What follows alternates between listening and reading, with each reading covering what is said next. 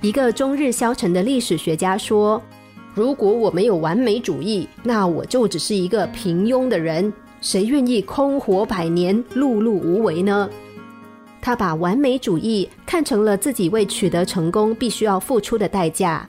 他相信实现完美是他达到理想高度的唯一途径。可是实际情况怎么样呢？他对失败的恐惧让他做事如履薄冰，工作效率远不如他的同事。完美主义也有可能会获得成功，但是成功的到来并不是因为有了这些完美的标准。研究表明，强迫性的完美主义不利于我们的心理健康，甚至工作效率、人际关系、自尊心都会受到严重的损害，还会导致自我挫败。通常，完美主义者的思维方法是：要么全部都有，要么全部都没有。另外，在人际关系中，很多的完美主义者感到孤独，是因为他们害怕自己的意见不被采纳，使自己完美的形象受到影响。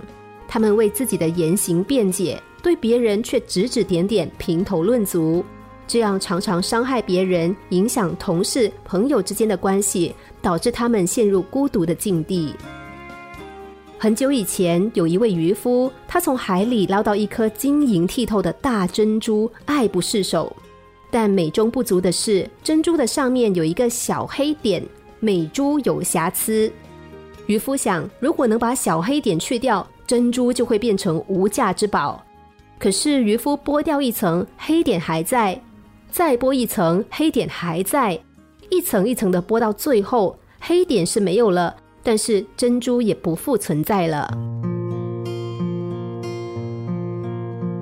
渔夫想得到的是美的极致，在他消除了所谓的不足时，美也同样被消除了。有黑点的珍珠不过就是白璧微瑕。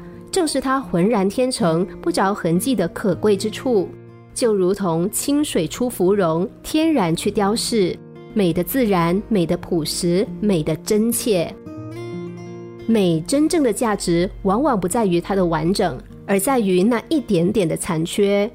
要求自己时时保持完美，是一种残酷的自我主义，因为人生没有完美，完美只是在理想中存在。不管对于事情的结果如何在意，偶尔也该放过自己。毕竟完美永远准备不完。正是因为有了残缺，我们才有梦，有希望。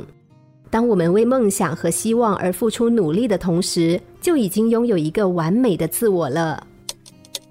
心灵小故事，星期一至五晚上九点四十分首播，十一点四十分重播。重温 Podcast，上网 U F M 一零零三 t S G。